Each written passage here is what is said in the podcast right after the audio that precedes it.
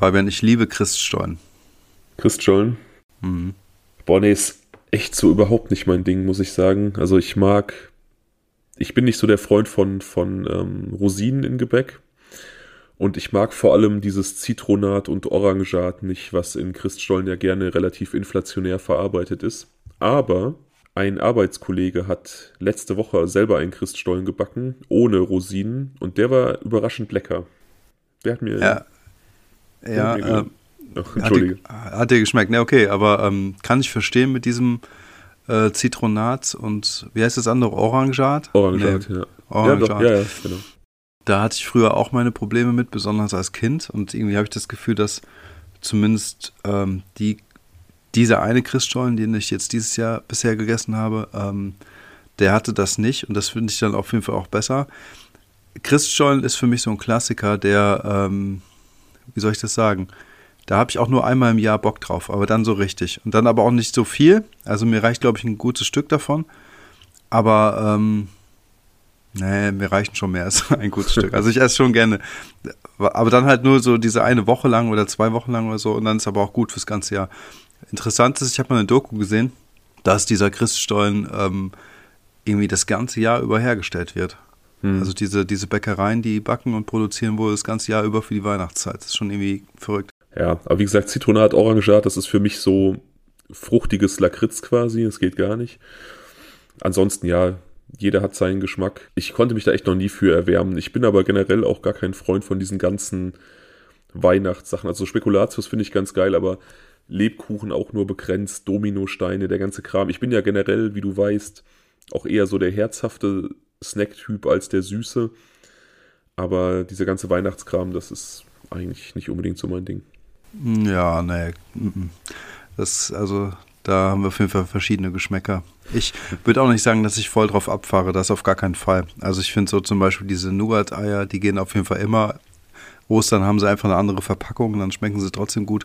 Aber ich mag halt auch diesen, ähm, wie heißt denn das mit dieser Nougat-Füllung und Marzipan, Baumstamm oder so. Ist eigentlich ziemlich pervers. Ja, Baumkuchen ist noch was anderes. Baumkuchen. Meistens Baumstamm, ja. Ja, ist aber auch ziemlich lecker. Ähm, und natürlich selbstgebackene Plätzchen sind mega. Vor allem, vor allem der Teig. Ja, das stimmt. Das stimmt. Also Plätzchen selber machen hat ja auch einfach einen großen Spaßfaktor. Ja. Apropos ähm, Weihnachtsgebäck oder Gebäck, was nur so jahreszeitenabhängig erhältlich ist. Ich muss dich noch mal erinnern, wir fahren ja morgen in die Münsterregion ins Studio, um da einen Podcast mit einem anderen Podcast aufzunehmen.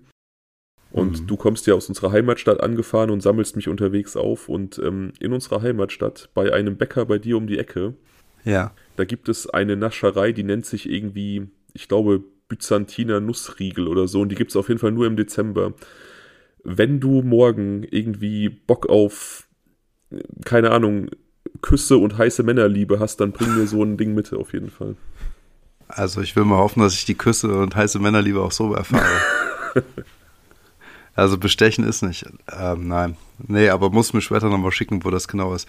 Ähm, wo, wo man das genau herbekommt, ist auf jeden Fall, geht das klar. Saugeil. Ähm, Saugeil. Gibt es etwas, das du ähm, Nee, ganz kurz noch Spekulatius, da bin ich gerade hängen geblieben im Kopf. Hm. Kennst du Spekulatius Aufstrich, also so diese Nutella-Variante? Ja, ja. Findest du? Ja, nicht so geil. Ja, ich, das ist zum Beispiel was, das finde ich irgendwie auch gut, aber davon kann ich eigentlich wirklich nicht mehr als mal so eine Messerspitze essen oder so. Hm. Oder halt vielleicht einen Teelöffel mal so, aber irgendwie auf dem Brot hat das auch nichts so richtig zu suchen. Nee, ist wie gesagt auch so gar nicht mein Ding. Also süßer Brotaufstrich, ja, da gibt es so ein, zwei Sachen, die ganz geil sind, aber auch da wieder würde ich eine Leberwurst jederzeit vorziehen. Also. Ja, also an der Stelle grundsätzlich würde ich das auch machen. Nichtsdestotrotz Marmelade und Nutella mag ich schon ganz gerne. Ähm, aber ganz kurz, um das noch ein bisschen ähm, herauszukitzeln, weil ich heute so einen Moment der Erkenntnis für mich nochmal hatte. Gibt es Lebensmittel, die du total gerne isst, aber die, also die schmecken dir eigentlich prinzipiell richtig gut, aber ein Stück reicht dir und dann ist auch gut? Äh, ja, so ad hoc fällt mir da jetzt nichts ein eigentlich, aber gibt's. Also ich, ich weiß, dass es das gibt. Ich hatte neulich noch den Gedanken tatsächlich auch zu irgendeiner ähm, Speise, aber ich weiß gerade ehrlich gesagt gar nicht mehr, was es war. Aber gibt es auf jeden Fall, ja. Okay, also bei mir ist es, sind es Maiskolben und ähm, ja, Melone, tatsächlich, Melone. Also Wassermelone und Honigmelone mitten im Sommer, ich weiß, das ist für viele Leute das Nonplusultra und mega geil, erfrischend und so und lecker und mir reicht ein Stück. Mir reicht also dieser kleine Snack, ich weiß, wie es schmeckt. Mir schmeckt es total gut, aber danach gebe ich auch ab. Ich bin da, ich habe da keinen Suchtfaktor. Und beim Maiskolben ist es genauso. Mir reicht einmal reinbeißen oder so ein kleines Stück da von so einem Kolben und dann ist gut. Also Melone ist ja so ein Ding, speziell Wassermelone, da könnte ich mich ja im Sommer komplett von ernähren. Ich finde es total geil. Aber ja, wie gesagt, Geschmäcker sind halt absolut verschieden. Ich finde das auch gut. Ne? Ich meine, guck mal, wie langweilig wäre denn die Welt, wenn wir alle die gleichen Sachen in der gleichen Intensität geil finden würden? Das wäre total scheiße. Ja, es stimmt schon. Ähm, ich finde es auch geil, aber ich habe diesen Suchtfaktor nicht. Ich habe eher so ein gesundes Abgebeverhalten, weißt du, wie als ob man irgendwas Gutes tun wollte. Also wenn ich jetzt zum Beispiel umzingelt wäre von Leuten wie dir und wir hätten nur so eine Melone oder so, dann würde ich sagen, gib mir ein kleines Stück, mach den Rest und tschüss, so, ne?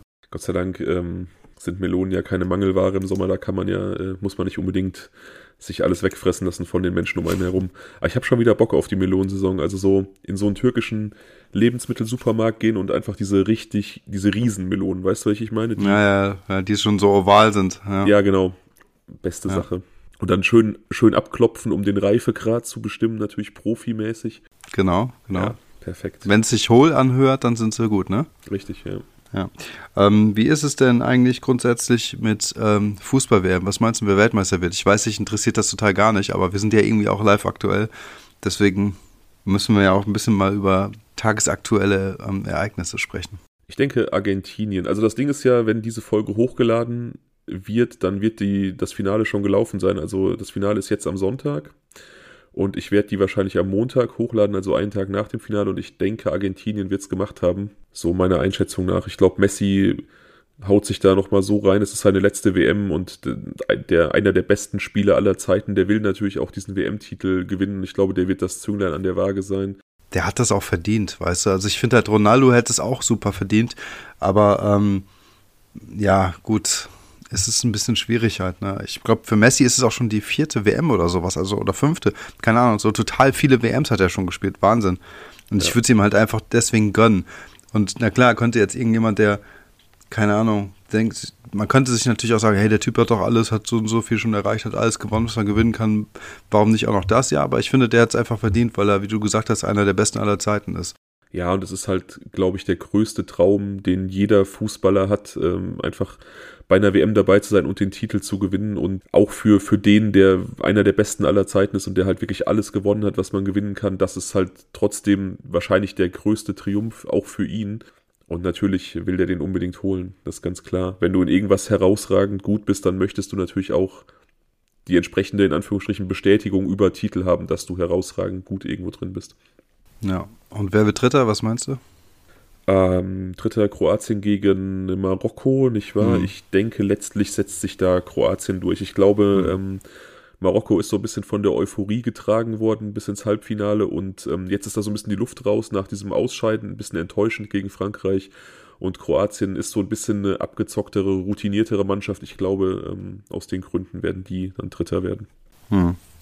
Ich glaube auch. Aber ähm, ja, trotzdem hat Marokko ähm, also ich habe ja relativ wenig von dieser WM gesehen, wie du weißt, bis fast gar nicht. Aber das letzte Spiel habe ich gesehen und da war für mich Marokko echt eine super starke Mannschaft. Also wenn nicht sogar einen Ticken besser, halt nicht so abgezockt. Ne? Die haben es nicht hingekriegt, auf, aufs Tor zu schießen und so, aber ein, Stück weit besser finde ich in manchen Spielzügen auf jeden Fall als Frankreich.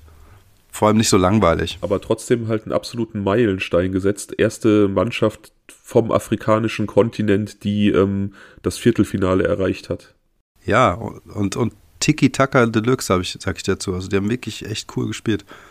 Ja, das sind ja auch feine Fußballer. Also die sind ja auch nahezu alle bei irgendwelchen europäischen Topvereinen unter Vertrag. Also das ist ja jetzt ja nicht so, dass, dass das irgendwie alles unbekannte Leute sind, die in der einheimischen Liga spielen, dass man nicht einschätzen könnte, wie gut die sind. Ne? Die haben offensichtlich auch einen sehr, sehr guten Trainer, der die einfach gut eingestellt und motiviert hat. Und ich glaube tatsächlich auch, dass das nochmal so eine Nation ist, auch Marokko oder so, wo die, wo die dieser Faktor irgendwie für das Heimatland zu spielen auch nochmal höher ist als in, in vielen anderen. Also nicht ganz so erfolgsverwöhnte Länder ähm, in, in, diesem, in diesem Sportbereich, ich glaube, die zerreißen sich dann auch nochmal ganz anders, weil die halt ihre, ihre Nation, ihre Landsleute stolz machen wollen.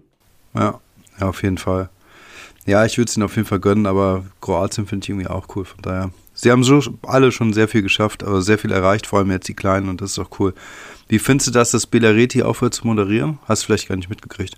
Habe ich mitbekommen, ähm, ist mir relativ gleich. Also ja, hat natürlich, war natürlich so eine, so eine Konstante über die Jahre des Fußballs und natürlich auch so eine markante Stimme und auch ein absoluter Fachmann, aber ist mir im Endeffekt relativ gleich. Vielleicht hat er Lust, mal mit uns eine Folge aufzunehmen. Das wäre irgendwie cool.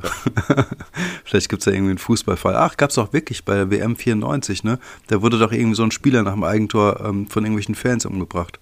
Das weiß ich sogar noch. Andres Escobar, äh, kolumbianischer Innenverteidiger, der auch in Kolumbien tatsächlich sein Geld verdient hat. Während der WM in den USA genau Eigentor hat er geschossen und ähm, wurde dann zurück zu Hause in Kolumbien von zwei äh, Kartellmitgliedern erschossen, vermutlich weil die auf das Spiel gesetzt hatten und durch ihn halt einfach Geld verloren haben. War natürlich ein Riesenschock. Bevor du jetzt auch noch seine Schuhgröße uns mitteilst, liebe Leute da draußen, wie gesagt, Fabian ist mein persönlicher Telefonjoker. Ich leihe ihn aber aus, gegen einen gewissen Endpreis könnt ihr ihn auch bei Günther Jauch buchen. Seine Schuhgröße war natürlich 45 und er war Linksfuß. okay. Nein, keine Ahnung, weiß ich nicht. Ja. Okay.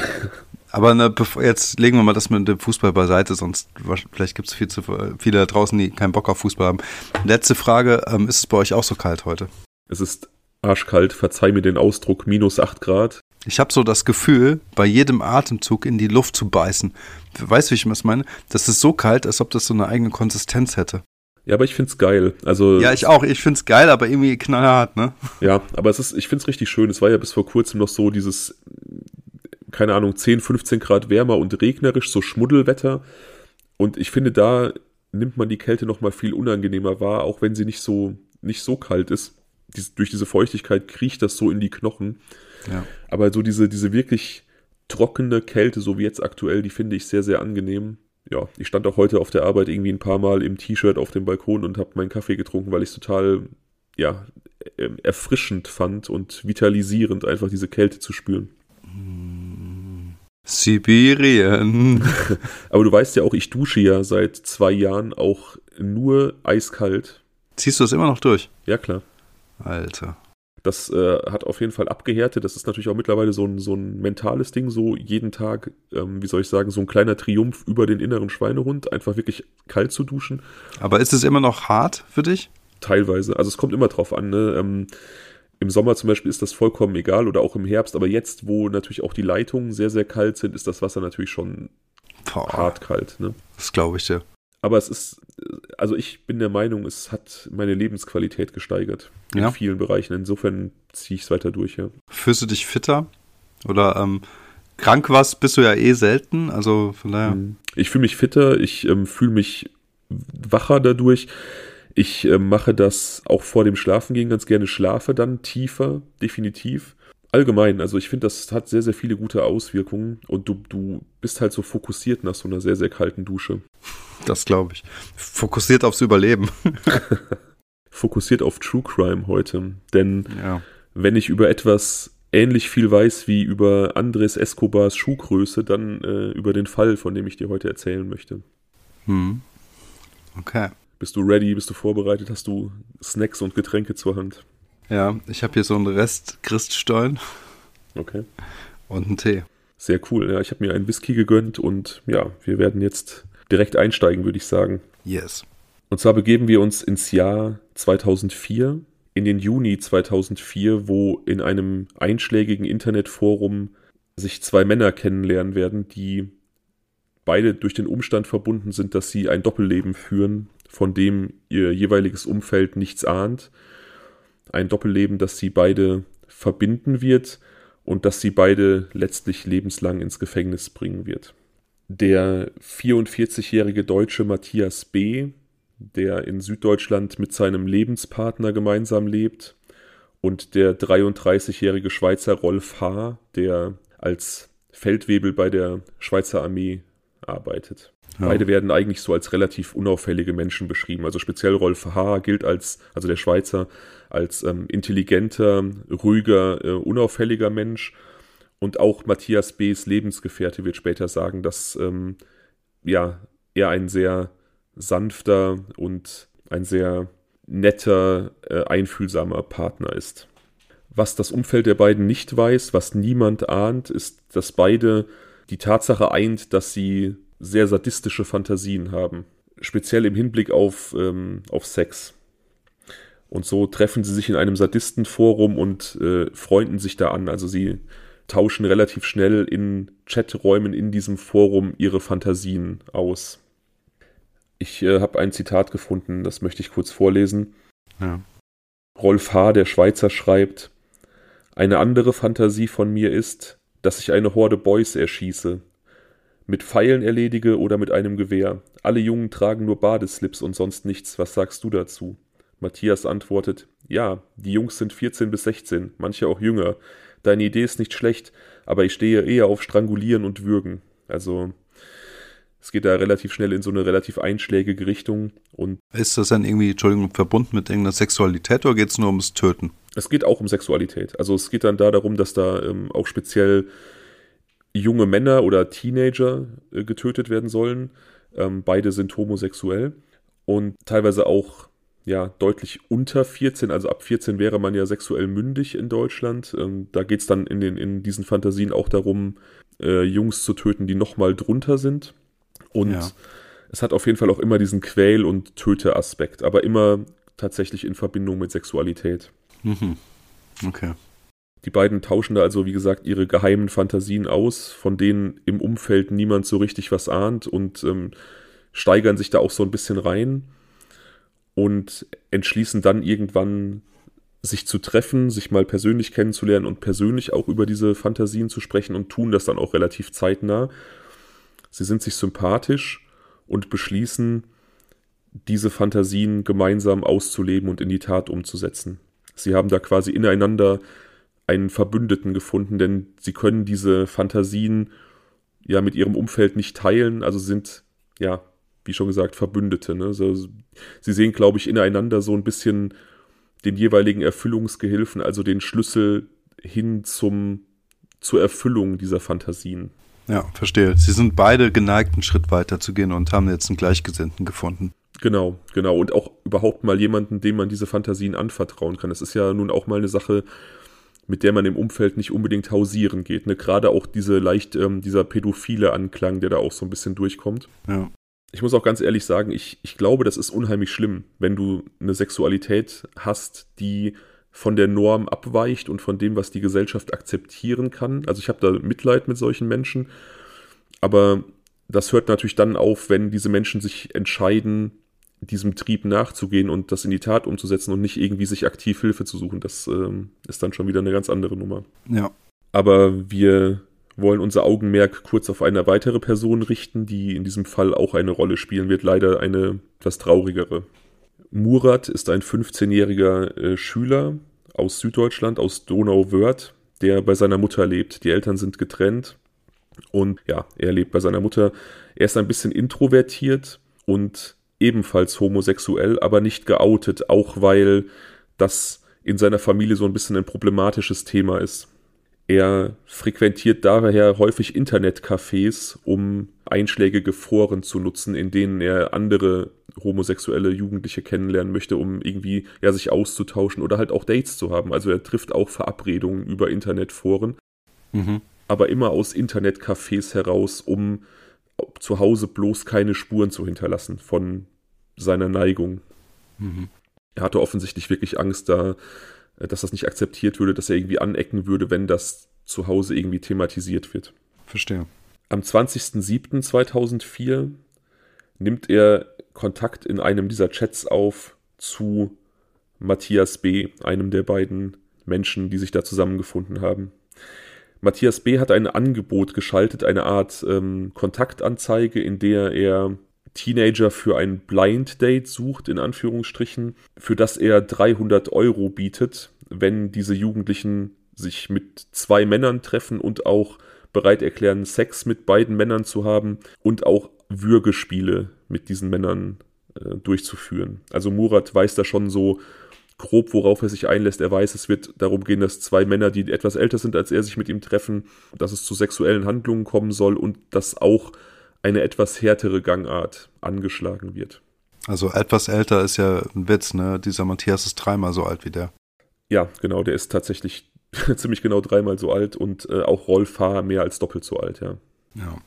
Also krass, ne? Ich finde es auch krass, dass die äh, so auf 300 Euro anspringen, ne? Also. Es ist krass. Also ich, ja, ähm, ja da habe ich auch drüber nachgedacht. Ich finde es auch richtig krass. Ja, ähm, er ist offensichtlich darauf angesprungen. Ich weiß nicht, ob es ihm da um diesen finanziellen Aspekt ging. Wie gesagt, er hatte häufiger über einschlägige Internetforen Kontakt zu zu anderen Männern hergestellt und es kam auch häufiger zu Treffen. Also ich glaube, ihm ging es da vielleicht so ein bisschen um das Abenteuer. Hm. Er war ja auch in seiner Findungsphase vielleicht. Er auch, war in ne? seiner Findungsphase und vielleicht hat er auch so ein bisschen gehofft, dadurch, dass er da auf Männer trifft, die älter sind als er, die vielleicht auch erfahrener sind als er, dass er so ein bisschen geführt wird und vielleicht auch irgendwie so eine Vorbildfunktion in denen findet. Das ist jetzt Spekulation meinerseits, aber ich hm ich glaube, wenn du, wenn du halt in diesem Alter bist, 15 und du weißt nicht so richtig, was mit dir passiert und wohin du dich wenden sollst und du hast aber auch keine richtigen Orientierungspunkte und Ansprechpartner so um dich herum, dann suchst du die vielleicht an den komischsten Orten. Davon bin ich fest überzeugt. Und so kann ich mir halt, wie gesagt, vorstellen, dass so eine Art, ja, sexuelle Identitätssuche ihn auch dahin getrieben hat, diese, diese ähm, Treffen anzunehmen und halt auch diese Foren zu frequentieren. Ja. Wie auch immer, Matthias B. und Murat treffen sich im äh, Juli 2004, um sich so ein bisschen zu beschnuppern, um zu gucken, ob man sich gegenseitig sympathisch ist und ähm, das scheint offensichtlich funktioniert zu haben. Also Matthias ködert Murat da schon so ein bisschen als Opfer und weist dann Rolf H.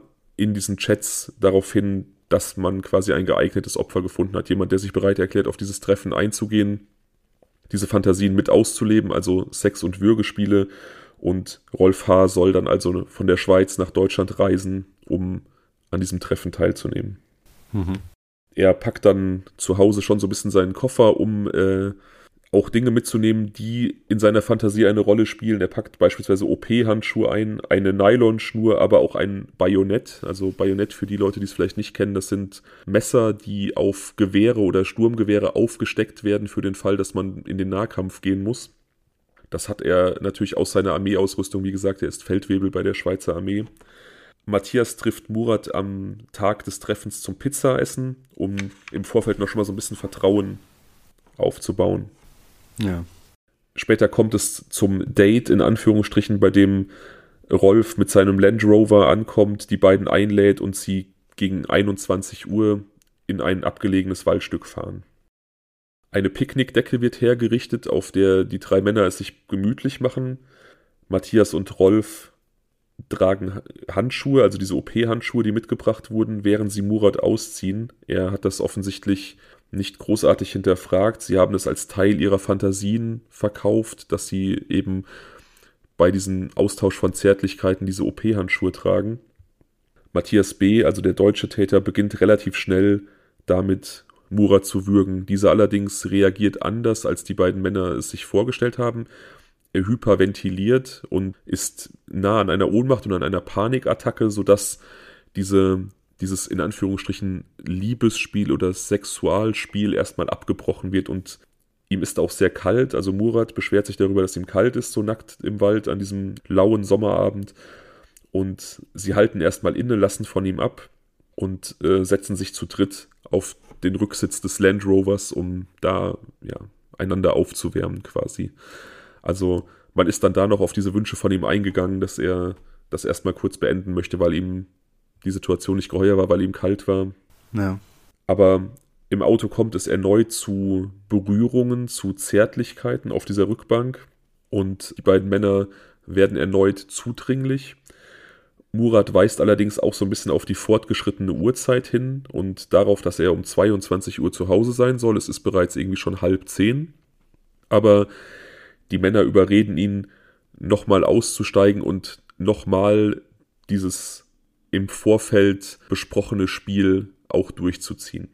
Also auch irgendwie eine relativ seltsame Situation, finde ich. Also dieses ganze Drumherum, dass man so das erst irgendwie abbrechen musste, auch da quasi auf sein Befinden geachtet hat, aber ihn dann dann nochmal so überredet, quasi nochmal mitzumachen und ja, diese, dieser Fantasie nachzukommen. Ja, also ich glaube, ähm, In mir kommt so ein gemischtes Gefühl hoch, was so diese Atmosphäre dort betrifft. Und ähm, zwischen ähm, bedrängt sein, Aufregung und eigentlich nur Angst und dem Wunsch nach Hause zu gehen, ist ja irgendwie so ein Cocktail der Emotionen, der ich, äh, den ich jetzt gerade irgendwie so wahrnehme. Ja, ob er Angst gespürt hat, kann ich tatsächlich gar nicht sagen. Oder ob da vielleicht schon so ein bisschen eine Vertrautheit war. Oder ob er vielleicht wirklich auch aus Angst dann nochmal auf diese erneuten Annäherungsversuche eingegangen ist. Das kann man halt auch leider nicht mehr so hundertprozentig rekonstruieren. Hm. Aber ich kann mir da auch einen bunten Blumenstrauß an, an Emotionen vorstellen. Und ich finde tatsächlich auch, wenn ich so darüber nachdenke, dass das eher ein Setting ist und eine Atmosphäre, die auf mich sehr, sehr bedrückend wirkt. Also mir wird schon ein bisschen schlecht, wie du das beschrieben hast, ne? Wie die da hinten sitzen. Tut mir leid, aber es ist so. Ja, das hat auch sowas, ich finde, es hat auch sowas von so einer Drucksituation, dass man dann genau. da, ja, ich, ich genau. stelle mir, das, stell mir das so vor, dass er so in der Mitte gesessen haben wird ja, und die beiden genau. so links und rechts von ihm, ne? Also so eingekesselt und ja, ihn auch wahrscheinlich sehr bedrängend und natürlich auch begrenzend durch ihre, durch ihre Anwesenheit. Genau. Und dann kann man halt, also das sind halt einfach reife, erwachsene Männer mit einer gewissen Intelligenz, die einfach äh, rhetorisch ihm auch und äh, kognitiv überlegen sind und wahrscheinlich genau wussten, was, was sie wie sagen mussten, um ihn da jetzt nochmal rumzukriegen. Ja, das, davon ist auszugehen, zumal ja, wie gesagt, er halt ein, ein Jugendlicher ist, der in einer, gerade im Bereich Sexualität, in so einer Findungsphase steckt und vielleicht auch deswegen einfach natürlich noch nicht so weit war, dass er eine klare Grenze ziehen konnte oder Dinge für sich persönlich ausschließen konnte. Ja.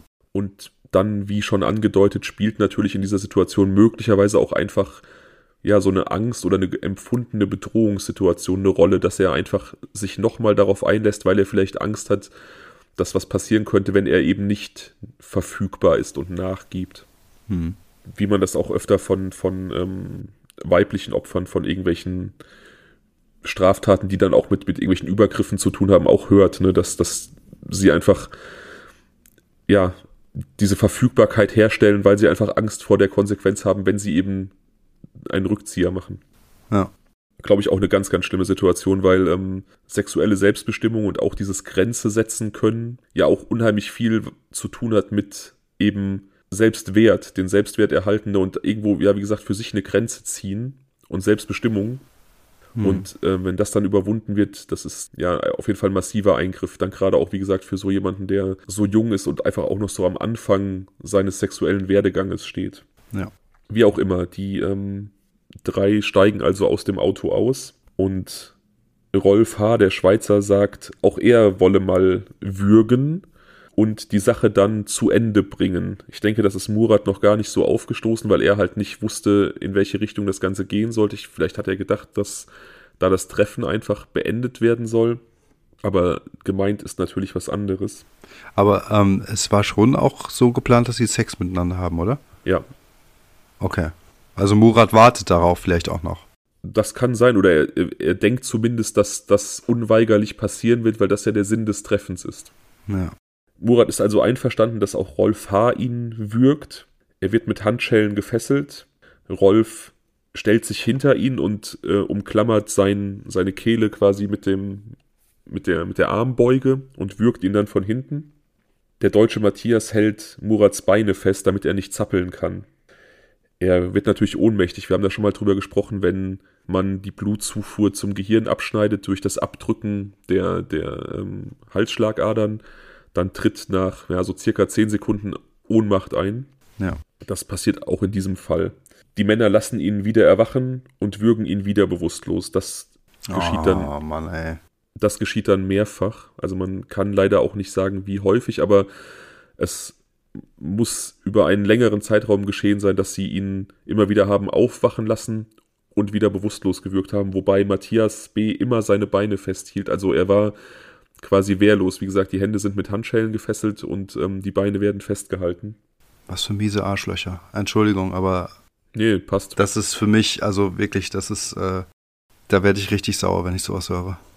Er wird erneut entkleidet in dieser Situation und die beiden machen dann immer weiter. Ob sie dann irgendwie ihn sexuell manipuliert haben oder an ihm irgendwas vorgenommen haben, das ähm, ist leider nicht ganz klar, aber ich kann es mir vorstellen, warum hätte man ihn sonst entkleiden sollen.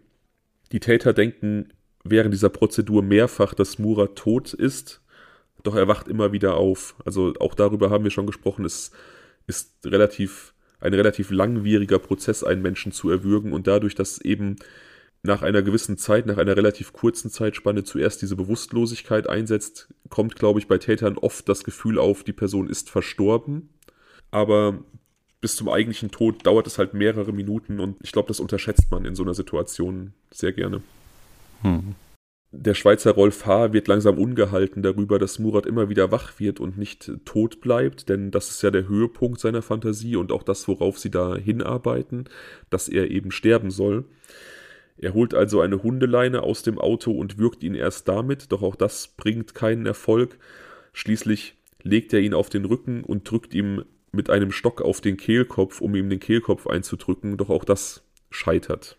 Alle Versuche scheitern und die Täter sind zunehmend frustriert davon, dass Murat nicht versterben will und auch genervt von seinem Röcheln, von seinen röchelnden Lauten bei diesen Würgeattacken immer wieder, dass Rolf mittlerweile vollkommen die Geduld verliert und sein Mittäter Matthias anweist, er solle Murat hochheben und tiefer in den Wald tragen. Er selbst geht zurück zum Auto und holt das mitgebrachte Bajonett. An einer Ablagestelle etwas tiefer im Wald in der Nähe von einem Pferdeweg sticht er dann auf Murat ein, primär auf Hals, Brust, Bauch und Genital. Mehr als 30 einzelne Stiche zählt die Gerichtsmedizin später.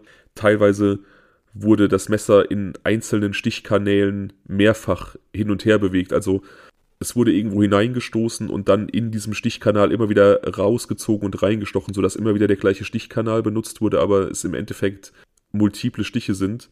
In einzelnen teilweise bis zu 14 Mal. Also totaler Blutrausch, in den der Schweizer sich hier reinsteigert. Definitiv. Anschließend ritzt er ein Kreuz in Murats Rücken und lässt die Leiche dann dort auf dem Waldboden liegen. Die beiden sammeln seine Kleider ein, laden sie in den Red Land Rover, fahren in eine Kneipe, trinken einen Schnaps und trennen sich dann.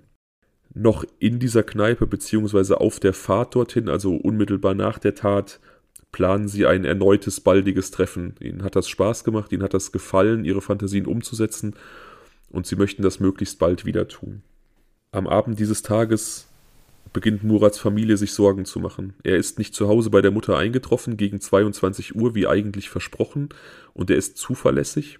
Er hat sich auch bei seinem Vater nicht gemeldet, also die beiden sind zwar getrennt, aber in Kontakt. Und sie machen sich Sorgen, denn zu dieser Zeit ist Murat körperlich eingeschränkt. Er kuriert einen Kreuzbandriss aus und muss an Krücken gehen und sie denken halt, dass er vielleicht einen Unfall hatte und irgendwo bewegungsunfähig sein könnte. Sie geben also auch eine Vermisstenanzeige bei der Polizei heraus. Diese ermittelt dann auch und Auswertungen von Kameras ähm, an öffentlichen Plätzen und Aussagen von einigen Zeugen ergeben dann, dass Murat eben nach Donauwörth gereist ist, ähm, wo er dann letzten Endes auch die Täter getroffen hat. Also man kann dann so ein bisschen sein, sein, äh, seine Route an diesem Tag nachvollziehen. Es gab auch genug Zeugen, die Murat mit Matthias gesehen haben. Ähm, er war auch auf einzelnen Kameraaufnahmen zu sehen. Ich habe dir da auch eine geschickt zum Beispiel, wo man Murat in einem Kiosk sieht von hinten und aufgrund der Zeugenaussagen seinen Begleiter betreffend wurde dann das Phantombild angefertigt, was du in dieser kleinen Dreier-Fotoreihe in der Mitte siehst. Ja. Genau, also links, wie du dir wahrscheinlich denken kannst, es ist ein Bild von Murat, in der Mitte das Phantombild vom vermeintlichen Begleiter und rechts ein, ein Standbild aus einer Kameraaufnahme aus einem Kiosk. Ja. Bisher behandelt die Polizei das Ganze aber natürlich nur als vermissten Fall. Also es gibt noch keinerlei Hinweise darauf, dass da irgendwie ein darüber hinausgehendes Verbrechen vorliegen könnte. Auch der Wirt der Pizzeria, in der ähm, Murat mit äh, dem Deutschen zusammen gegessen hat, wird befragt. Man kann rekonstruieren, dass sie dort gegessen haben müssen. Und er kennt Matthias B. sehr oberflächlich, dieser Wirt, und kann der Polizei jetzt zumindest den Hinweis geben, dass der Begleiter von Murat an diesem Tag jemand ist, der ihm gegenüber zumindest damit offen umgegangen ist, dass er eben sadistische Neigungen hat, dass er gewisse sadistische Fantasien hat. Und der Wirt meint sich auch zu erinnern, dass er einmal eine Homepage gesehen hat von diesem Menschen, von diesem Begleiter von Murat, auf der dieser sich und seine sadistischen Vorstellungen quasi vorstellt, so in Anführungsstrichen. Er kann sich allerdings nicht daran erinnern, ähm, wo er die finden soll. Also die Polizei hat jetzt nur diesen Hinweis, dass Murats vermeintlicher Begleiter möglicherweise sadistische Neigungen haben könnte. Ja. Aber man geht noch immer nicht unbedingt von einem Verbrechen aus, eher von einem, ja, wie soll ich sagen, freiwilligen Fernbleiben von zu Hause. Das ist ja im Teenageralter vielleicht auch teilweise gar nicht so ungewöhnlich. Ja. Spaziergänger finden unterdessen Murats Kleidung. Die hatte Rolf H. auf der Rückfahrt in die Schweiz auf einem Rastplatz entsorgt in Bayern. Die kann dann auch, also die wird dann gefunden und auch abgegeben, sodass die relativ schnell auch mit diesem vermissten Fall in Verbindung gebracht werden kann, weil man halt eben auf diesen Überwachungsbildern nachsehen konnte, welche Kleidung Murat an diesem Tag trug. Also man konnte die Kleider relativ schnell mit diesem vermissten Fall in Verbindung bringen. Einige Tage später, vier Tage nach seinem Verschwinden, finden Reiter dann die Leiche im Wald. Wie gesagt, das war in der Nähe eines Reiterweges. Hm. Das ist, ist dir wahrscheinlich bewusst, dass in vielen Wäldern spezielle Pferdewege angelegt sind, damit man ja, Spaziergänger und Reiter sich so ein bisschen aus dem Weg gehen können. Und ja, an, an einem dieser Wege findet man eben Murats Leiche. Ich bin so ein bisschen sprachlos nach wie vor, weil ich so geschockt bin von dem, was passiert ist. Also deswegen sorry für meine einsilbigen Antworten, aber der, das, das, ich muss zwangsläufig an Junko Furuta denken.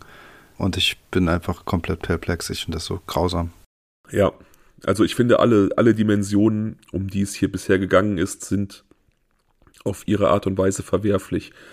Also einmal dieses, diese Tatsache, dass zwei Erwachsene einen, einen Heranwachsenden für ihre Sexfantasien äh, bezahlen und anwerben, das ist schon. Und ausnutzen. Ja, ja, das sowieso. Du, das, das, das ist halt sowieso. Halt, ja. Und ich glaube halt umso mehr das, was du vorhin schon gesagt hast, dass sie so eine, ja, so eine ähm, liebevolle Mentorfunktion extra eingenommen haben, weißt du? So eine Rolle gespielt haben, um sein äh, Vertrauen zu gewinnen. Das ist sehr gut möglich. Also wie gesagt, man weiß ja, dass Matthias B. sich im Vorfeld mit ihm getroffen hat, um ja so schon mal die Lage zu peilen und zu gucken, wie so die Sympathiewerte sind und wahrscheinlich hat er da so eine Rolle eingenommen. Das kann sehr gut sein, ja. Ja. Er wird wahrscheinlich auch gemerkt haben, oder vielleicht haben die sogar offen gesprochen und wird auch gemerkt haben, dass Murat sehr unerfahren ist und vielleicht auch ja mit, mit seiner Sexualität eben vor seinem Umfeld hinterm Berg hält und das sind natürlich so Informationen, die machen dann so jemanden für solche Täter einfach nochmal angreifbarer und verwundbarer, weil man dann einfach auch einen guten Punkt hat, wo man so Leute einfach emotional auch packen kann. Ne? Ja, und ich meine, du meintest ja vorhin, dass man in Deutschland ab 14 Jahren sexuell mündig ist. Ne? Ja. Nichtsdestotrotz sehe ich die Bilder von Murat, die du mir geschickt hast, und da sehe ich ein ganz kleines Kind. Also das Kindliche fällt ja sowas von ins Auge und äh, umso grausamer finde ich das Ganze hier. Ja, also 14 ist natürlich auch ein Alter, wo, wo viele ja dann doch noch auch sehr, sehr nah am Kind sind. Ne? Und ich meine, wenn man jetzt mal überlegt, wie man auch mit 14 noch gedacht und getickt hat. Ich meine, das ist ja bei uns jetzt auch schon etwas länger her, aber so grobe Erinnerungen sind ja noch da. Das ist schon weit weg vom Erwachsenen-Dasein, definitiv. Ja. Die Polizei wird natürlich gerufen zu dieser Leichenfundstelle und sie können Reifenspuren und Schuhabdrücke sichern, aber darüber hinaus erstmal nicht viel.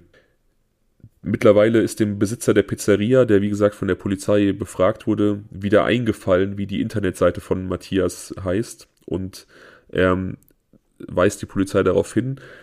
Wie gesagt, er hat so eine, so ein, so, ja, so ein Blog, so eine Homepage, auf der er seinen, seinen Fetisch und seine sadistische Seite einfach darstellt. Okay, also wirklich nur für, für, sich selbst, ja? Oder von sich selbst, nicht jetzt irgendwo nee, nee, von eingebunden in irgendeinem so Forum oder sowas. Nee, nee, nee genau, einfach okay. wirklich von sich selbst, so als Präsentation. Allerdings ist er als Person da soweit anonymisiert, also er trägt dann da so diese einschlägigen BDSM-Kleider, auch mit Gesichtsmasken, sodass man ihn nicht erkennen kann. Ja aber man bekommt so ein bisschen einen Eindruck von seiner Gedankenwelt. Also da werden seine Fantasien geschildert und halt auch diese, wie gesagt, diese sadistische Seite eben sehr betont, sodass die Polizei jetzt einfach weiß, mit was für Fantasien dieser Mann unterwegs ist und sie können sich jetzt irgendwie denken, okay, wenn der mit Murat unterwegs ist, dann wird er wahrscheinlich auch was mit diesem Tod zu tun haben diese Seite gibt, wie gesagt, nicht viel her. Also man kann daran irgendwie Matthias nicht erkennen, man kann sein Gesicht nicht erkennen, man kann ihn nicht erkennen, man hat keine, keine großen Hinweise auf die Person, die dahinter steckt. Aber über die Seite kann die Polizei den Wohnort ermitteln. Sie fahren also zu der Wohnung, finden diese jedoch verlassen vor. Matthias B. ist kurz zuvor umgezogen. Es dauert dann irgendwie relativ lange, seine neue Anschrift zu ermitteln, aber die alte Wohnung bietet dennoch einen interessanten Fund, der die Ermittlungen vorantreibt. Im Müll findet die Polizei ausgedruckte Chats zwischen den beiden Tätern. Also Matthias hat die Chatverläufe ausgedruckt, die Nachrichten ausgedruckt, die er und sein Schweizer Mittäter sich hin und her geschickt haben. Ja. Hat, dann, hat dann diese Ausdrucke zwar zerstört, irgendwie Reißwolf oder zerrissen, weiß ich nicht genau, aber die Polizei puzzelt quasi zusammen in aufwendiger Kleinarbeit. Okay, ja, das kann ich mir vorstellen. Aber auch mal gut zu wissen, dass sowas wirklich passiert und nicht nur in irgendwelchen Filmen vorkommt. Ja, genau. Mhm. Sie finden in diesen Chatverläufen ganz klar die Planung für die begangene Tat an Murat. Also sie wissen jetzt, dass sie da wirklich auf der richtigen Spur sind und sie wissen jetzt auch, dass es sich um eine geplante Tat handelt. Das geht alles aus diesen Chatverläufen hervor. Sie finden allerdings auch darüber hinausgehende Planungen für weitere Verbrechen. Der Schweizer schlägt vor, beim nächsten Mal doch einfach einen Stricher zu töten. Die sind verfügbar und die vermisst keiner. Aber die beiden tauschen sich auch darüber aus, dass es schon irgendwie ihrer Fantasie eher entgegenkommt, jemanden zu nehmen, der eben nicht so am Rande der Gesellschaft steht. Und es gibt Hinweise darauf, dass auch schon ein neues Opfer auserkoren und kontaktiert wurde. Also die beiden wollen relativ zeitnah ihre Fantasien noch einmal umsetzen. Entschuldige, ich habe noch eine Frage. Bitte. Sie haben aber Murat, als er verstorben ist, nicht vergewaltigt, oder? Das wurde zumindest nicht äh, öffentlich kommuniziert. Ich weiß es nicht. Ja es ist ja manchmal so, dass, dass solche Details, wenn sie jetzt nicht unbedingt eine, eine super zentrale Rolle im Fall spielen, dann auch einfach aus Rücksicht auf die Hinterbliebenen und auch auf das Andenken der Toten einfach nicht dann kommuniziert werden. Also man weiß es manchmal nicht. Ja. Das Ausbleiben von solchen, der Kommunikation solcher Fakten in der Öffentlichkeit heißt aber natürlich nicht unbedingt, dass es nicht passiert ist. Es kann sehr gut sein. Dann lass es uns doch bei der Sache jetzt auch belassen und mir tut genau. schon fast leid, die Frage jetzt gestellt zu haben. Ja, aber es ist eine legitime Frage. Aber wie gesagt, es ist eine, die wir nicht beantworten können. Wir wissen aber ansonsten ja relativ gut, was der, der Junge da leider in den letzten Minuten seines Lebens durchmachen musste. Ja. Die Polizei kann nun Matthias neue Wohnung ermitteln und nimmt ihn dann da relativ unspektakulär auch fest. Neben Murats Handy finden sie die Handfesseln, die benutzt wurden für diese Tat. Und da kann man Spuren von Murat feststellen, also diese Handfesseln auch ganz klar der Tat zuordnen. Und sie finden noch etwas, eine große Menge von äh, Kinderpornos, mehrere tausend Dateien. Ich habe irgendwas von 70.000 gelesen. Also der gute Matthias B., der war offensichtlich ein richtiges Arschloch mit, mit ähm, wirklich absolut abartigen Fantasien und Vorlieben. Offensichtlich, ja. Sechs Wochen später wird auch in der Schweiz Rolf H. verhaftet. Dieser verweigert allerdings die Auslieferung nach Deutschland. Er möchte lieber in seinem Heimatland in der Schweiz den Prozess gemacht bekommen. Das bedeutet, dass Matthias B. dann auch ähm, geredet hat und äh, seinen Kumpel da auch ähm, verraten hat. Das ist auch so eine Sache, die ich nicht hundertprozentig mit Sicherheit sagen kann äh, ob er geredet hat oder ob die Polizei einfach den Schweizer auch aufgrund dieser Chatverläufe und irgendwie so, hm. Internetverbindung dann irgendwie ausfindig machen konnte. Das ist leider auch nicht bekannt. Ja, okay, aber würde ja auch logisch sein, so wie du gerade gesagt hast. Ja. Als das dann so ein bisschen publik wird und auch durch die deutschen Medien geht und dieser Fall irgendwie medial so ein bisschen Fahrt aufnimmt, melden sich weitere Missbrauchsopfer, also die entweder von einem der beiden mal irgendwie missbraucht wurden oder auch von beiden zusammen. Ah, okay. Gab's, gab's das also, ja? Also Missbrauchsopfer, aber jetzt ohne wirklich, äh, was für eine Form von Missbrauch war es da? War es dann wirklich. Ja, sexueller Missbrauch. Okay. Und bei einem 14-jährigen Jungen, der jetzt auch an die Öffentlichkeit kommt, beziehungsweise zur Polizei geht, ist tatsächlich auch die Sachlage so, dass er eigentlich ihr erstes Opfer werden sollte, aber er dieser, dieser, diesem Mord entgangen ist mit durch großes Glück. Also sie haben, sind durch die Gegend gefahren, haben einen 14-jährigen Jungen gesehen an der Straße und haben ihm angeboten, ihn nach Hause zu fahren. Und er ist eingestiegen und sie haben dann ihn im Auto angegriffen, aber er hatte so ein bisschen die Situation schon erahnt. Das heißt, er war auf der Hut. Ja. Und hatte wohl früher relativ intensiv Judo betrieben, war also in der Lage, so einem Griff zu entgehen und dann schnell aus dem Auto zu flüchten. Okay. Und ist dann, ist dann abgehauen und im Prozess, als dann auch dieser Junge aussagt über diese, diese Nacht, wo er entführt werden sollte und dieses Treffen mit den beiden Männern, geben sie auch zu, dass eigentlich geplant war, ihn umzubringen. Also er erfährt da quasi, dass er wirklich haarscharf dem Tod entgangen ist. Was für ein Riesenglück. Ja, definitiv. Vielleicht war sein Glück aber auch so ein bisschen Murats Pech, ne? Also, dass man irgendwie, dass dann quasi ein Ersatzopfer her musste, zeitnah und man dann erst auf Murat gekommen ist. Das, ja, keine Ahnung. Ja, ja, ja offensichtlich war es ja so. Im Juni 2005 jedenfalls ist der Prozessbeginn. Die Kammer und auch die Prozessbeobachter sind absolut schockiert und überrascht, denn Matthias zeigt keinerlei Reue. Er sieht sich so ein bisschen als Opfer, auch als Opfer seines Mittäters, denn er sagt, er hat ja nur die Beine von Murat festgehalten. Äh, Rolf H. hat ja quasi den Mord begangen und er hatte, er wurde quasi gezwungen dazu mitzumachen. Äh, dem folgt aber natürlich das Gericht in keiner Sekunde. Ich kann dir auch mal ein, ein Foto von dem deutschen Täter ähm, vom Prozess schicken, dass du auch mal eine Vorstellung von dem hast. Mach das mal bitte. Hast du auch noch ein Foto von dem Schweizer? Habe ich leider nicht gefunden. Kurze Frage, der auf dem Phantombild, das ist der Deutsche oder der Schweizer? Das wäre der Deutsche gewesen auf dem Phantombild, ja, aber er sieht ein bisschen okay. anders aus in der Realität. Ich habe es dir in den Chat geschickt. Ja, er sieht ein bisschen anders aus, aber doch sind, wenn man das einmal so weiß, ja. mit der Kinn- und Mund, doch die Kinn- und Mundpartie und auch die Nasenpartie sind doch schon ziemlich, äh, auch die Brille ist sehr, sehr gelungen. Wenn man ihn jetzt mit so einer komischen Friese sich vorstellt, wie auf dem Phantombild, ähm, so ein Fokuhila, dann finde ich, kann man sich das schon vorstellen. Wie schon anfangs erwähnt in meiner kurzen Einleitung werden beide natürlich, das ist keine große Überraschung, zu lebenslanger Haft verurteilt. Mhm. Auch mit der Feststellung der besonderen Schwere der Schuld. Das wird dadurch untermauert, beziehungsweise darin mit begründet, dass das Duo, wie gesagt, schon das nächste Opfer im Blick hatte.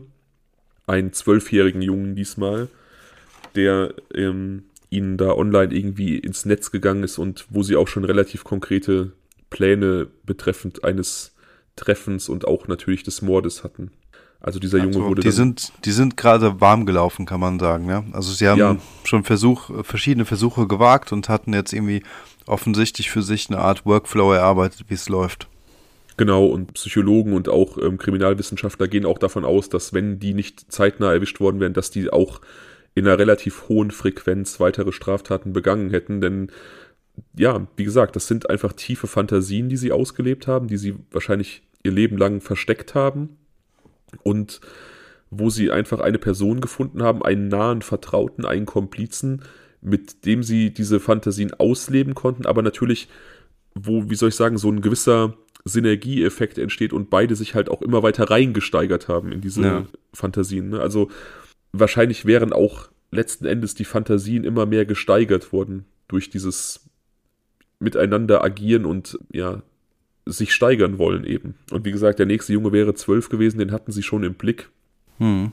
An dieser Stelle nochmal vielleicht, auch wenn es so ein bisschen so nach äh, schlecht erhobenem Zeigefinger klingt, aber ähm, nochmal kurz das, was wir auch in der Folge Schatten mit den, mit den Snapchat-Morden gesagt haben äh, Eltern tun gut daran, so ein bisschen ein Auge drauf zu haben, was ihre Kinder im Internet treiben. Also totale Überwachung oder ähm, zu großes Eindringen in die Privatsphäre ist äh, absolut scheiße und man muss Kindern natürlich auch zugestehen, eigene Erfahrungen zu machen, eigene Entwicklungen zu durchlaufen und vielleicht auch, ja, ihnen so sehr vertrauen, dass sie vielleicht auch selber abschätzen können, mit wem sie kommunizieren wollen oder auch nicht, aber es tummeln sich schon sehr viele sehr, sehr abgefuckte Menschen im Internet. Ja, ich wollte es gerade sagen. Und das ist halt einfach so ein ähm, Türöffner in diese Welt dieser dunklen Gestalten. Und es gibt einfach diese Leute. Und ähm, es ist natürlich schwer zu sagen, ähm, Freiheitsrechte und so weiter und so fort. Und die Kinder haben ja auch ein äh, Recht auf ihr Privatleben. Es ist eine super schwierige Debatte.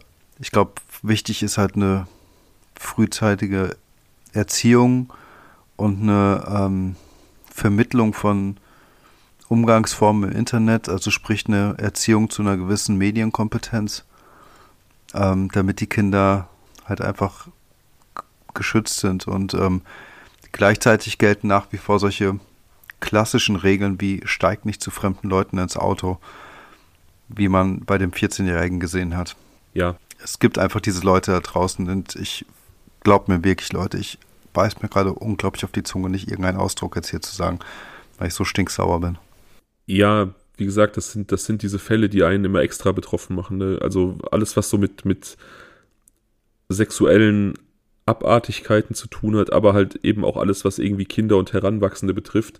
Das ist alles für sich, sind das sehr, sehr unerfreuliche Themen und Themen, die einen automatisch irgendwie tief berühren, weil es ähm, ja immer um diese Gewalt gegen Heranwachsende geht oder eben um starke Grenzüberschreitungen, die die Menschen eben sehr, sehr traumatisieren können.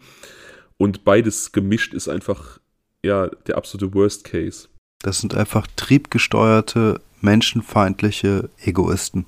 Ja, tatsächlich. Also wie gesagt, wie eingangs erwähnt, ich ähm, bin absolut froh, dass ich ein, ein heterosexueller Mann bin. Ähm, das ist so dass das ähm, Hauptnormativ.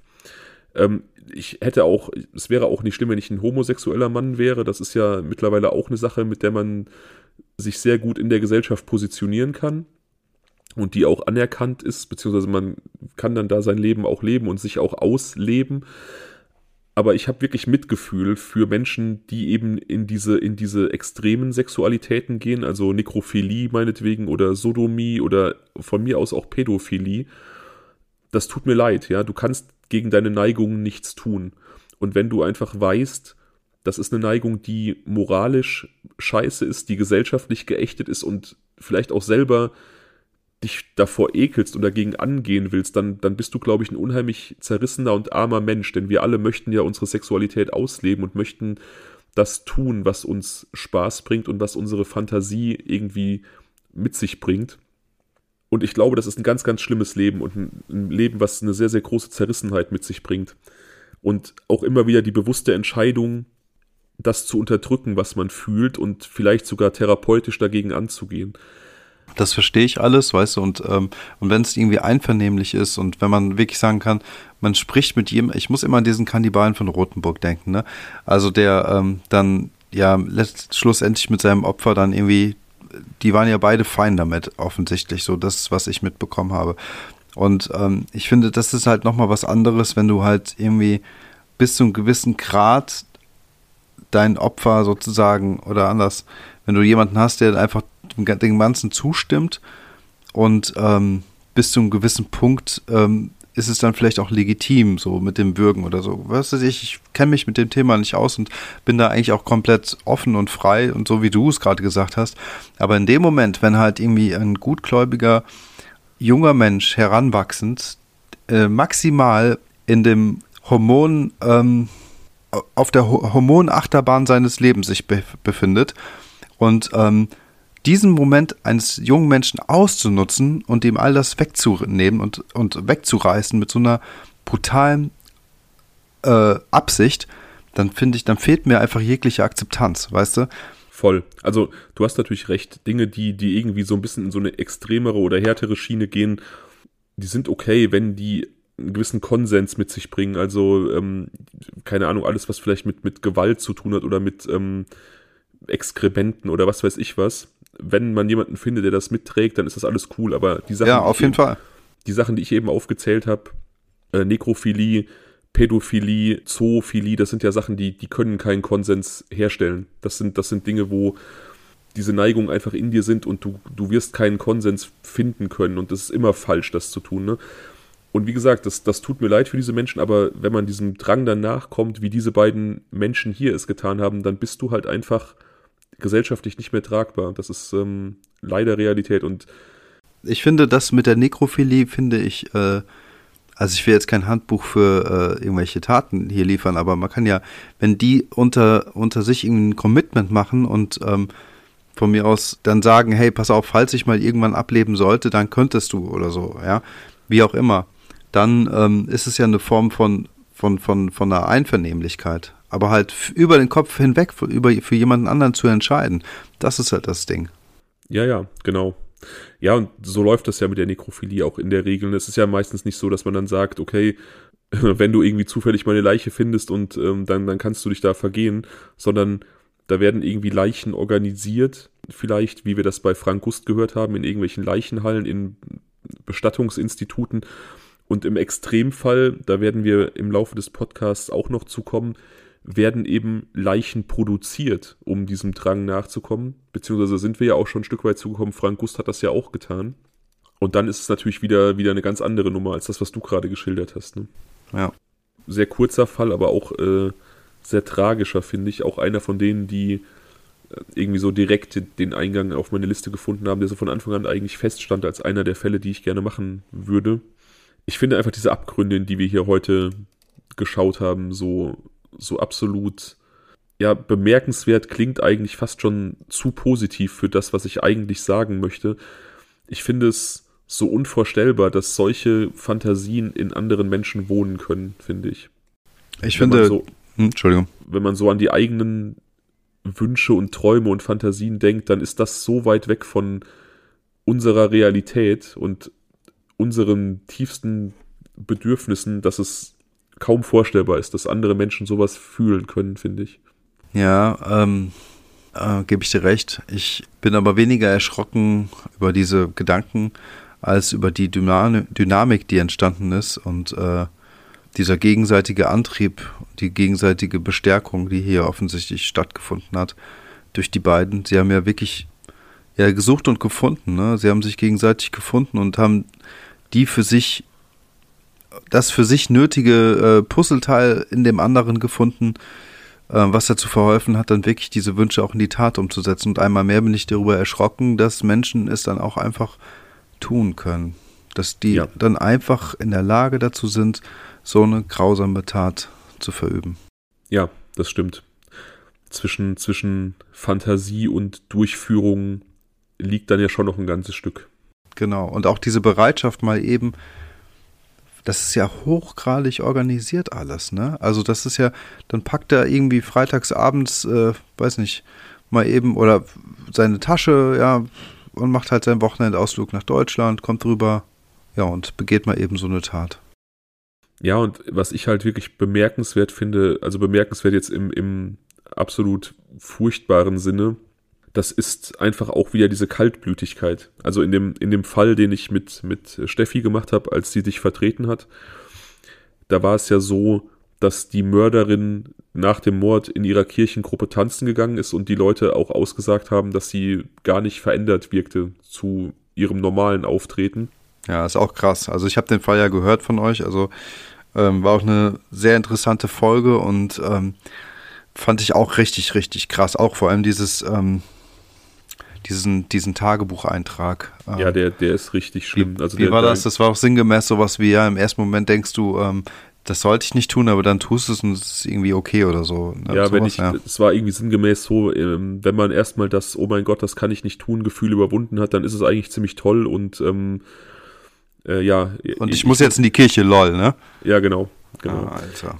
Ja, also ich, ich habe auch immer Gänsehaut, wenn ich an diesen Tagebucheintrag denke, aber worauf ich hinaus wollte, ist, dass wir das ja hier im Prinzip wiederfinden. Ne? Die beiden kommen gerade aus dem Wald, ähm, wo sie Murat ja wirklich abgeschlachtet haben. Erstmal diese, diese ganzen gescheiterten Strangulationsversuche, das ist ja auch ein hohes Maß an Gewalt, ja. Ja. Nicht, nicht nur die Strangulation mit, mit dem, dem Unterarm, also quasi diesem, diesem Polizeigriff, sondern mit der Hundeleine das versuchte Eindrücken des Kehlkopfes mit dem Stock, was alles gescheitert ist, aber was ja sich über einen langen Zeitraum gezogen hat und eben schon sehr, sehr gewalttätig war. Und dann dieses Abschlachten mit dem Bajonett, und sie kommen aus dieser Situation heraus und planen schon eine Wiederholung quasi. Und da beißt sich dann ja auch so ein bisschen die Katze in den Schwanz hinsichtlich der Argumentation des deutschen Täters vor Gericht, dass er so ein bisschen auch Opfer war und quasi mitgezwungen wurde, weil er ja offensichtlich so berauscht von dieser Tat war, dass er direkt im Anschluss dann wieder weitergeplant hat. Es ist unvorstellbar. Ja, absolut. Und ähm, nee, die waren auf jeden Fall gerade ähm, auf einem Trip, ne? die hätten auf jeden Fall weitergemacht. Die haben ja vorher schon auch was gemacht.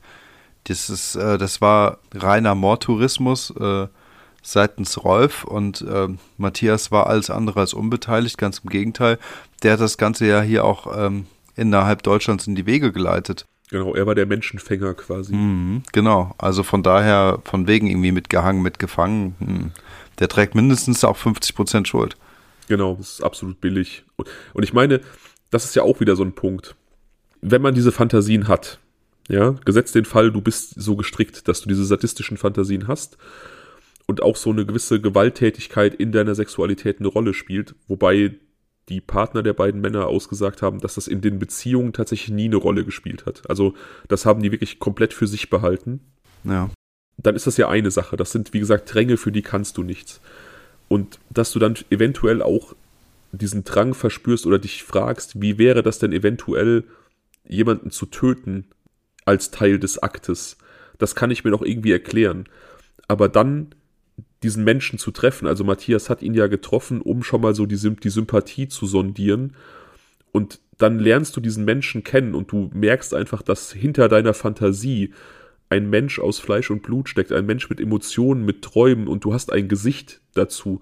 Und dann ja. noch in der Lage zu sein, weiterzumachen und diese Fantasie umsetzen zu können, das ist für mich so schrecklich. Ja. Ne, die beiden hatten ein Bündnis sie hatten eine Vereinbarung, sie hatten ein gemeinsames Ziel und eine gemeinsame Idee und ähm, das war stärker als alles andere. Und ja. ähm, sie waren auch kaltblütig genug, um sich halt, ähm, um, um all das normale, menschliche, gutherzige Denken beiseite zu legen und einfach dann in dem Moment zu funktionieren, einfach zu machen. Ich glaube tatsächlich auch, dass das ein Fall ist, ein bisschen ähnlich wie Junko Furuta, den, den du ja auch lustigerweise, lustigerweise angesprochen hast, auch. Ich glaube, dass es auch ein Fall ist, wo auch diese Gruppendynamik eine gewisse Rolle ja. spielt. Ja, ja, genau. Ich musste automatisch an Junko Furuta denken, weil er ja auch eine Folter zur anderen geführt hat und ähm, das ja auch ein Riesenmartyrium war. Und ähm, deswegen glaube ich, dass äh, das jetzt hier in dem Fall ähm, musste ich einfach an dieses äh, ständige Erwürgen und in Ohnmacht verfallen und aufwachen und wieder würgen und so. Das war für mich irgendwie total ähnlich in dem Moment. Ja, ich will mir auch gar nicht vorstellen, was für eine Stresssituation das für Murat gewesen sein muss. Also ich, ich frage mich, wenn ich darüber nachdenke, ob er, wenn er dann erwacht ist aus diesen, aus diesen Ohnmachtsphasen, ob ihm da klar war, dass er sterben soll und wird oder ob er vielleicht selbst da noch dachte, dass einfach dieser, dieses, dieses sexuelle Spiel, dieses Würgespiel einfach so ein bisschen außer Kontrolle geraten. Also ich, ich kann nicht so richtig greifen, wie er sich in diesen Momenten gefühlt haben muss. Weißt du, weißt, weißt, wie der sich gefühlt hat? Kennst du das, wenn, äh, als man früher als Kind oder Jugendlicher im Schwimmbad war und drei, vier Leute stippen dich und dann geht's hoch und die stippen nicht wieder und dann geht's hoch und die stippen nicht wieder. Das hat jeder schon mal durchgemacht. Aber irgendwann ist halt, das machen halt Kinder und irgendwann ist halt gut. Das Gefühl war das. Weißt du? Hm. Der wollte, der wollte das nicht. Also, oh, nee, ich darf nicht drüber nachdenken. Mich regt das total auf, echt. Ja, also, ich, ja, also, es ist ja, das bringt die Sache so mit sich, ne, ähm, dass man über das Opfer nachdenkt, über die Tat nachdenkt und auch versucht, oder sich fragt, was hat das Opfer empfunden? Und ich finde das in diesem Fall auch wirklich grauenhaft, ne? weil ich, ich glaube, das war, wie gesagt, ein junger Mann, der eben dabei war, sich zu finden. Und wir wissen auch noch, diese Phase, wo man so die eigene Sexualität entdeckt, das ist ja auch spannend, ja. Also das auszuleben, das, das hat immer dieses Kribbeln ausgelöst, das war spannend, das war neu, das hatte diesen, diesen Entdeckeraspekt. Und ich glaube, das hat er, ich glaube, er war sehr, sehr mit, mit positiven Emotionen geladen, als er zu diesem Treffen gegangen ist, weil er vielleicht auch dachte, dass da vielleicht auch eine Fantasie erfüllt wird, die in ihm ist und dass er auf Menschen trifft, die ihn verstehen. Und vielleicht hat er sogar diese, diese Würgespiel-Anfrage von Matthias B. so ein bisschen gesehen als ähm, was Neues kennenlernen. Aber er hat ja ihnen offensichtlich vertraut, dass da nicht nichts Schlimmes geschehen wird. Und dann wurde eben aus dieser naiven jugendlichen Euphorie und diesem sexuellen Forschungsdrang, den er da vielleicht irgendwie an den Tag gelegt hat, eben sowas Schreckliches. Ja, genau so. Also ähm, sie haben es halt wahrscheinlich sehr geschickt hingekriegt, da ein, ein enormes Maß an Vertrauen aufzubauen.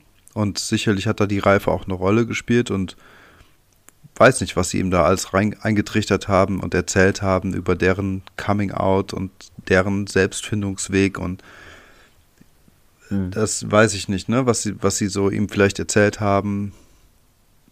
Ja. Fakt ist, ich glaube auch, dass die ähm, sehr stark an diese Selbstfindung appelliert haben. Das ist so meine Vermutung innerhalb ihrer Argumentations- und Vertrauenslinie. und ähm, ich glaube, dass Murat eben es einfach ausprobiert hat und ähm, das vielleicht auch gar nicht so schlimm genommen hat. Er hat wahrscheinlich mal davon gehört und gedacht, ja, mal gucken. Es gibt ja immer noch so ein, ähm, so ein, äh, so ein Stopp und, und, und raus, irgendwie sowas, ne? Ähm, ja, genau. Aber, aber ähm, offensichtlich gab es das halt nicht und das ist halt das Ding. Und wie schlimm muss das für die Eltern gewesen sein? Ey, ich meine, die haben einfach von nichts mitgekriegt. Ne? Die wussten überhaupt nichts von seiner Sexualität. Ja, und, und äh, werden, sich, werden sich vielleicht auch Vorwürfe gemacht haben, ja, weil äh, sie, ja, sie hätten wahrscheinlich lieber einen homosexuellen Sohn, aber lebendigen Sohn heute, als halt, ja.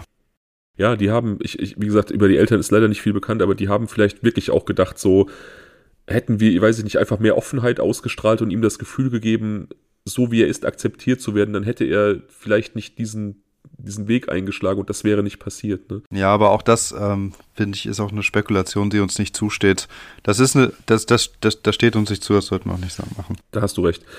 Aber es ist ja unterm Strich, bleibt einfach festzuhalten, jedes Mal, wenn man sich einer anderen Person sexuell öffnet, ob das jetzt im, im Zuge von einem, weiß ich nicht, One-Night-Stand ist, ähm, einer Affäre, einer Beziehung, was auch immer, vertraut man diesem Menschen ja. Also man, man legt ja schon einiges an Vertrauen in diese Person sich an gewisse Regeln zu halten, gewisse Grenzen zu akzeptieren, trotz auch der, der ähm, Einstimmigkeit und trotz auch des Konsens auf bestimmte Signale zu achten und bestimmte Regeln zu achten.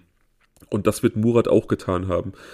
Und wie gesagt, für mich ist das immer einer der, einer der ganz, ganz schlimmen Gedanken bei, bei Taten, die irgendwie diese sexuelle Komponente haben, dass der Moment, wenn die Opfer einsehen, dass dieses Vertrauen einfach übergangen wird oder, oder nicht gerechtfertigt ist, dass, dass diese Grenze übertreten wird und sie halt vom, vom Partner zum Opfer werden. Und ja, wie gesagt, in dem Fall hat es dann halt noch ein tödliches Ende gehabt. Das ist, ähm, ja, das ist der Worst Case.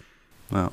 Ja, auf jeden Fall auch so ein Fall, der, ähm, der so ein bisschen im Kopf bleibt, finde ich. Ja, auf alle Fälle. Ich finde es krass, der ist auch noch nicht so lange her, 2004, 18 Jahre her. Gut, 18 Jahre sind viel, viel sehr viel Zeit, aber ähm, wir haben ja schon mal drüber gesprochen, wie schnell die Zeit vergeht und ähm, es konnte einem, ja. ja. also diese 18 Jahre gingen auch irgendwie sehr schnell rum und ähm, ja, es ist halt ein brandaktuelles Thema, will ich damit sagen. Ne? Also das ist jetzt äh, nichts, auch wieder nichts, wo man sagen kann, hey, das ist irgendwann mal vor 50, 70, 80, 90, 100 Jahren passiert. Nee, das gibt es wahrscheinlich jetzt gerade in diesem Moment auch wieder irgendwo und das ist halt ja, das Schlimme ich finde, man verknüpft das ja immer auch so ein bisschen automatisch mit der eigenen Biografie. So, jetzt guck mal, 2004, kurz nachdem das passiert ist, das war jetzt Juli 2004, Oktober 2004 haben wir uns kennengelernt. Da, da hat unsere, unsere Freundschaft begonnen.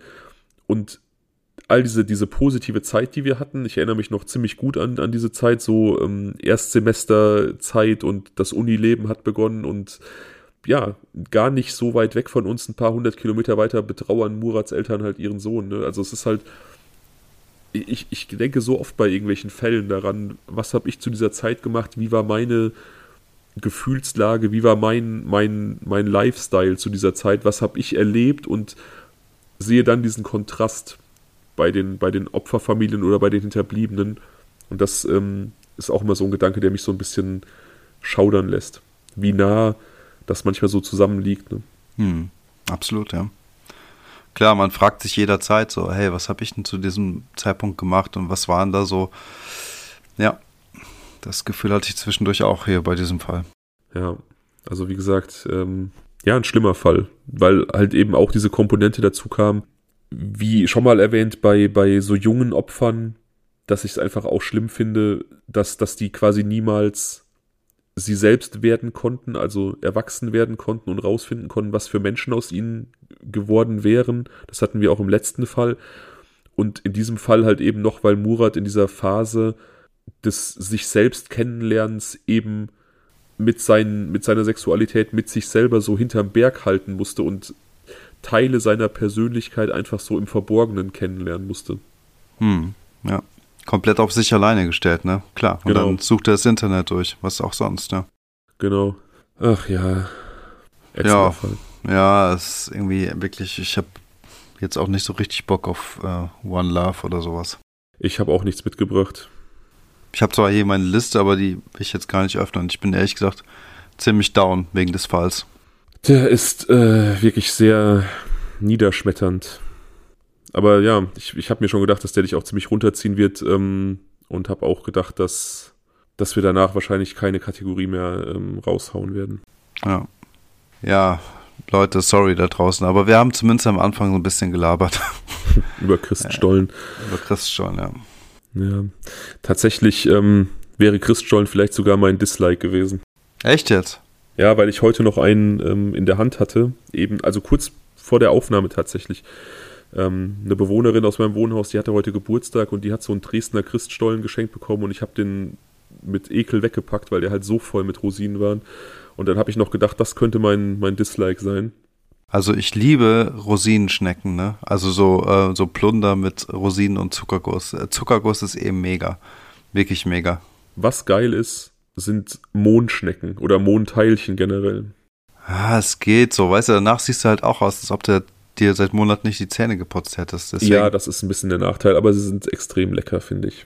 Also ich find, bin nicht so der übertriebene Mohn-Fan. Ich finde das schon lecker, aber jetzt nicht so. Ich mag total gerne. Äh, es gibt so eine Joghurtsorte mit Mohn. Das ist mhm. richtig gut. Von, ähm, ich weiß es nicht mehr genau, aber es ist Marzipan-Mohn, glaube ich. Ne? Ja, genau. Ja, ja, ja. ja. Hammer. Ja, finde ich auch richtig lecker. Jetzt haben wir doch noch so ein bisschen One Love gehabt. So. Ja. Hast du ganz geschickt eingefädelt. das kam aus dem Nichts quasi. Ganz spontan. Willst du denn vielleicht für die nächste Woche dann schon mal ähm, nochmal ABC raushauen? Nee, ich hab nichts. Ich hab Ach, nix. du hast nichts. Nein, du musst mal wieder sammeln, Daniel. Was ich hatte neulich noch mal eine Idee, aber ich habe es nicht aufgeschrieben. Ich bin da, ähm, ja, vielleicht, wir sehen uns ja morgen, vielleicht fällt uns da was ein. Was wir auf jeden Fall machen in der nächsten Aufnahme, das ist jetzt vielleicht auch so ein bisschen unangebracht, weil wir ähm, ja dieses Thema hatten und wie gesagt so beide so ein bisschen runtergezogen sind. Ich hatte vor einiger Zeit mal ähm, bei Instagram die Zuhörer und Zuhörerinnen gefragt, was sie denn eventuell noch für Kategorievorschläge äh, hätten. Ja. Und da kam echt äh, Cooles bei raus. Und ich wollte dir das schon mal irgendwann präsentieren. Mhm. Aber irgendwie haben wir das dann da auch nicht gemacht, weil die Folge, glaube ich, auch lang geworden ist oder auch, ähm, auch niederschmetterndes Thema hatte. Ich weiß gar nicht mehr genau. Aber das müssen wir auf jeden Fall in der nächsten Aufnahme ähm, einfügen. Und dann vielleicht noch eine neue Kategorie finden. Auf Basis der Vorschläge meinst du? Auf Basis der Vorschläge. Da waren, wie gesagt, ja. ein paar richtig, richtig coole Sachen bei. Und ich finde es halt auch geil, wenn die Leute so ein bisschen mitentscheiden. Ja, klar. Sehe ich auch so. Auf jeden Fall. Deswegen haben wir die Abfrage gemacht. Also von daher ähm, gerne. Lass uns das beim nächsten Mal machen. Dann können wir dem Ganzen noch ein bisschen mehr Wert beimessen. Ja, voll. Ja, ansonsten, es geht mit großen Schritten auf Weihnachten zu. Ähm, wir werden höchstwahrscheinlich vor Weihnachten auch nochmal eine Folge aufnehmen. Für den Fall, dass das nicht so ist, jetzt schon mal frohe Weihnachten. Wie gesagt, wenn diese Folge rauskommt, dann wird es noch eine gute Woche sein. Wir wünschen euch auf jeden Fall eine, eine wunderschöne Zeit im Kreise eurer Liebsten und ja, eine besinnliche und frohe Weihnachtszeit und einen schönen Ausklang des Jahres auf jeden Fall.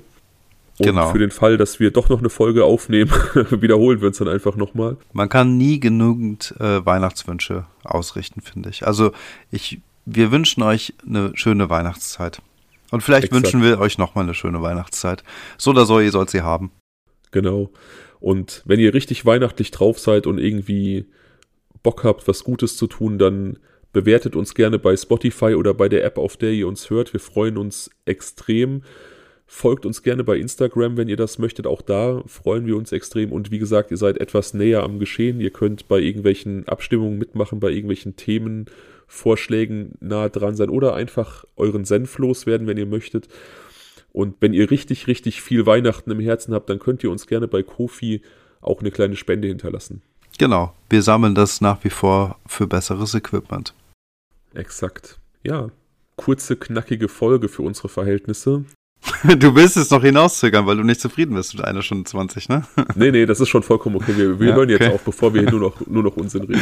Das war, du, hast, du fingst mit so einem Aber-Satz schon wieder an. Aber wir machen jetzt Schluss. Also, tschüss Leute, macht's gut, bis zum nächsten Mal. Adios. Tschüss. Ciao.